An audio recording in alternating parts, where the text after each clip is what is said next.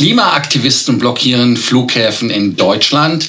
Am Köln-Bonner Flughafen wird zu einem Streik aufgerufen und äh, dann etwas Kurioses. Der A380er soll ein fünftes Triebwerk bekommen. Und noch etwas Kurioses. Lufthansa hat gestern den Flug 2222 am 22.02.2022 durchgeführt.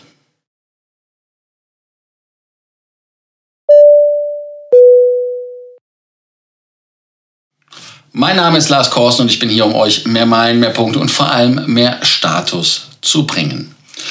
Wenn ihr keine Folge mehr verpassen wollt, weil ihr sagt, hey, ich will mehr Meilen, mehr Punkte und mehr Status bekommen, dann solltet ihr dem Abonnierbefehl folgen, abonniert den Kanal, Glocke anmachen, dann gibt es wirklich keine Folge mehr, die ihr verpasst. Kommentiert unten einfach schön und lasst uns ein Like da.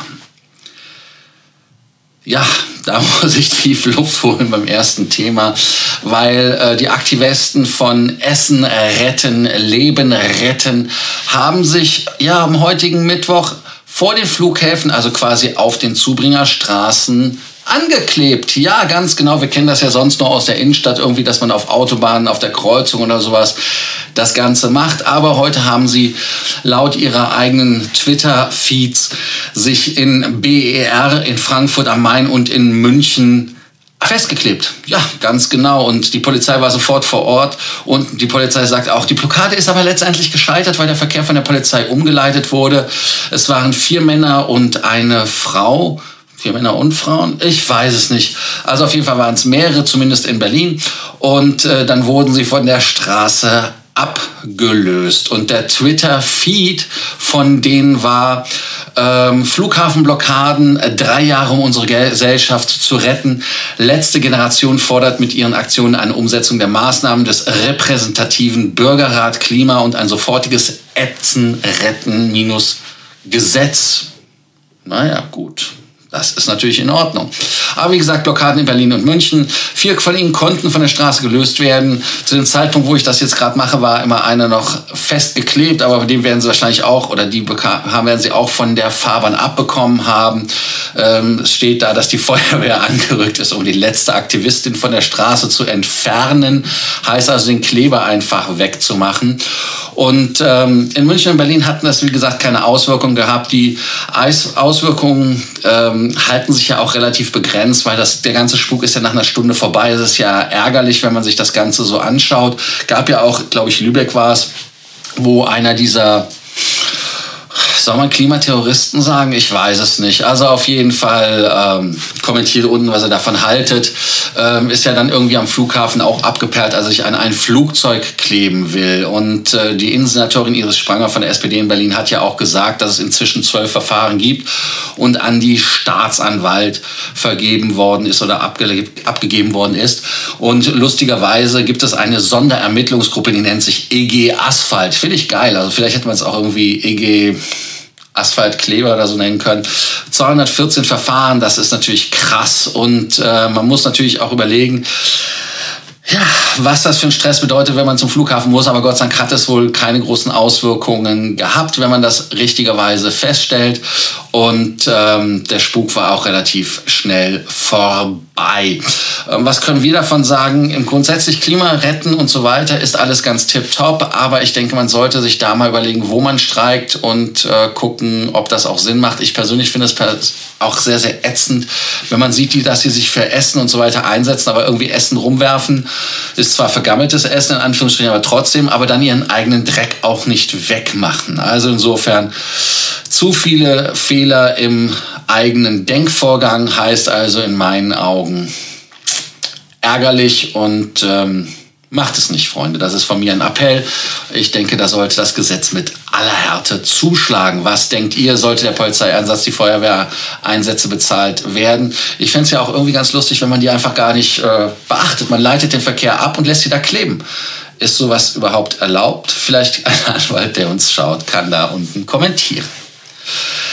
Ja, eine andere Sache, die wir als Vielflieger nicht gebrauchen können, ist äh, die Verdi, wenn sie zu einem Ausstand aufruft am Flughafen Köln-Bonn.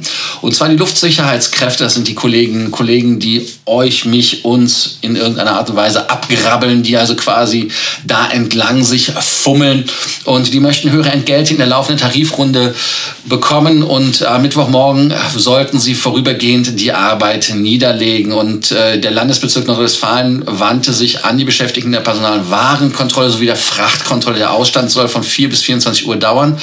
Wie die Gewerkschaft am Dienstag mitteilt, in zwei Verhandlungsrunden zur Erhöhung der Entgelt für Sicherheitskräfte an Verkehrsflughäfen wurde bis jetzt, und das sagt die Verdi, keine Einigung erzielt. Und äh, man vertritt nach einigen Angaben 25.000 Leute. Ja, das ist unangenehm. Ähm, allerdings äh, sei dieses Angebot, was man bekommen hat, irgendwie nicht so, wie sich das vorgestellt hat. Sonst würde es ja auch keinen Sinn machen, so einen Streik aufzurufen. Denn man sagt einfach, dass man null Monate hat und also in dem Angebot und dass die Preisentwicklung in keinster Weise gewürdigt wurde und dann natürlich äh, die Ost, äh, Ostlohnniveaus heißt das so? Ostlohnniveaus sollten auf ähm, Westniveau angeglichen werden, aber das ist dann wohl irgendwie nicht gemacht worden und ähm, 10 Cent Angleichung pro Stunde für jeweils ein Jahr bedeutet noch 22 bzw. 29 Jahre bis 2050 zu warten. Also insofern, das ist in meinen Augen nicht richtig. Aber man muss natürlich auch verstehen, dass es in München am Flughafen oder Köln natürlich andere Preise gibt im Umland, als es die gibt, wenn man in Leipzig oder sowas am Flughafen ist. Ein schwieriges Thema. Also insofern muss man halt gucken. Die Gewerkschaft fordert eine Lohnerhöhung von mindestens 1 Euro pro Stunde bei einer Laufzeit von 12 Monaten. Und äh, dies soll dann halt einfach ganz wichtig umgesetzt werden. Die Verhandlungen sollen laut Verdi am 1. 2. März in Berlin festgelegt werden bzw. weiter fortgeführt werden. So ist es richtig. Was ist eure Meinung dazu? Was sagt ihr dazu? Ich persönlich hatte mal bei einem Stammtisch in Frankfurt, da hatten wir ja den äh, Chef von der Frasek da, den Hartmann, wie hieß er nochmal? Winfried Hartmann. Und äh, der hatte halt gesagt, dass man überproportional verdienen würde. Und ich hatte mich auch da so ein bisschen ja, mit den Ohren schlackernd hingesetzt und gedacht, echt, die verdienen so viel Geld. Also insofern sein Hauptproblem ist, die Leute zu bekommen. Ja, ähm, dann, was weiter nicht bekommt, ist die Lage in der Ukraine, weil die Flugver Flugzeugversicherungen natürlich Probleme bereiten. Das heißt also, dass die Fluggesellschaften, die natürlich jetzt im Lichte der russischen Truppenbewegungen da ein Riesenproblem sind. Man sieht ja auch, der Luftraum, das hatte ich ja gestern berichtet, wird weiträumig gemieden von allen. Also es fliegen kaum welche drüber. Die einzigen, die durchfliegen, sind meistens die, die in Kiew oder Odessa oder irgendwo landen, sonst fliegt man da nicht rein. Und die äh, Versicherungsunternehmen kommen nicht mehr auf oder verlangen richtig harte, höhere Zahlungen. Und ähm, das hat auch Leasinggesellschaften dazu gebracht, ihre Flugzeuge zurückzuverlangen. Wir wissen ja, dass zum Beispiel die 737 von der Ukraine International, die mussten nach Spanien einige, einige sind bei der Wartung. Dann ähm, hat man auch äh, den Passagieren jetzt quasi diese Zusatzgebühren aufoktroyiert. Heißt also, dass man die Versicherungsgebühren auf dem Fluggast ummünzt. Jetzt sagt ihr, hm, wie viel Geld ist das denn? Das ist ungefähr pro Fluggast im hohen zweistelligen Bereich. Teilweise fängt es im mittleren zwei. Also ich schätze mal zwischen 50 und 90 Euro. Irgendwo wird das liegen pro Passagier. Das ist richtig Geld. Zumal die Tickets bereits im Moment ja eh schon teurer sind, weil der Bedarf natürlich da ist und natürlich nicht so viele Fluggesellschaften da rumfliegen. Also es sind ja auch schon Versicherungen, die ausweichen mussten. Und wenn man den Premierminister Dennis äh, Schmürhal äh, glaubt, hat man natürlich ein Budget von 520 Millionen Euro angekündigt, damit man die Versicherungen besänftigen kann und damit die Leasingunternehmen. Aber die Versicherungen haben gesagt, hm, nee, nee, nee, das ist für uns eigentlich relativ egal. Also wenn man sich das Ganze anguckt, auch die Lufthansa fliegt ja auch nicht mehr. Ähm, fliegen halt wirklich Fluggesellschaften wie Ukraine International, Sky Up, Windrose, äh, Wizz Air, Ryanair, Pegasus und Turkish fliegen dahin. Also insofern ähm, die Billig-Airlines. Also es ist schon spannend, dass die trotzdem noch fliegen. Was haltet ihr davon? Was denkt ihr dazu? Ist das in Ordnung, dass das auf die Passagiere umgelegt wird? Oder denkt ihr, hm, die Tickets sind eh schon teuer, das sollte nicht so sein? In der Einleitung habe ich das ja auch schon gesagt. Der erste A380er, der je gebaut worden ist, die MSN 001 von A380 Prototypen wird zu einer fliegenden Testplattform für Wasserstoffantriebe. Deshalb baut man halt auch vier Wasserstofftanks ein und diese werden in einem speziellen Container eingebaut, jeder äh, Wasserstofftank aus Sicherheitsgründen, einfach weil man da das Risiko minimieren will, wer so ein Ding mal einfach Bums macht. Und dann baut man ein Triebwerk außen dran, ein fünftes. Also es kommt nicht unter die Fläche. Ihr kennt das vielleicht von der 747, die die Qantas mal hatte, wo man da ein fünftes Triebwerk ähm, drunter hängen konnte, um diese Triebwerke durch die Weltgeschichte zu bringen. Und ähm, dieses Testtriebwerk an der linken Rumpfseite will man dann quasi für diese Flugtests benutzen. Ab 2026 soll es dann ein Fünfstrahler sein. Ja, was äh, hat es auf sich mit dem Wasserstoff? Ganz einfach, man möchte einfach die Kohlenstoff und Kohlendioxidausstöße verringern. Das heißt also, man will sie auch komplett vermeiden am Ende des Tages. Und man möchte bis 2035 eine marktreife Lösung anbieten. Deshalb muss man halt vorher Forschung machen. Und diese Forschung ist natürlich auch teuer. Deshalb hat sich Airbus mit dem Triebwerkskonsortium CFM aber auch mit mehreren Flughäfen zusammengetan. Heißt also Paris, Singapur, Seoul, Lyon und äh, Energieunternehmen sind da an Bord, um den Prototypen da mit den Wasserstofftanks, die insgesamt 400 Kilogramm flüssigen Wasserstoff aufnehmen können. Und man muss wissen, der Wasserstoff wird bei minus 250 Grad Celsius gelagert. Also insofern wird da das Ganze dann ja, ausgetestet und ausprobiert, damit wir irgendwann mal vielleicht in einem sicheren Flugzeug sitzen. Jetzt wird ihr sagen, hey, vielleicht bauen die das auch in einen A380er ein von der Lufthansa und der kommt wieder. Glaube ich eher nicht. Also insofern, das ist jetzt nicht das Ding.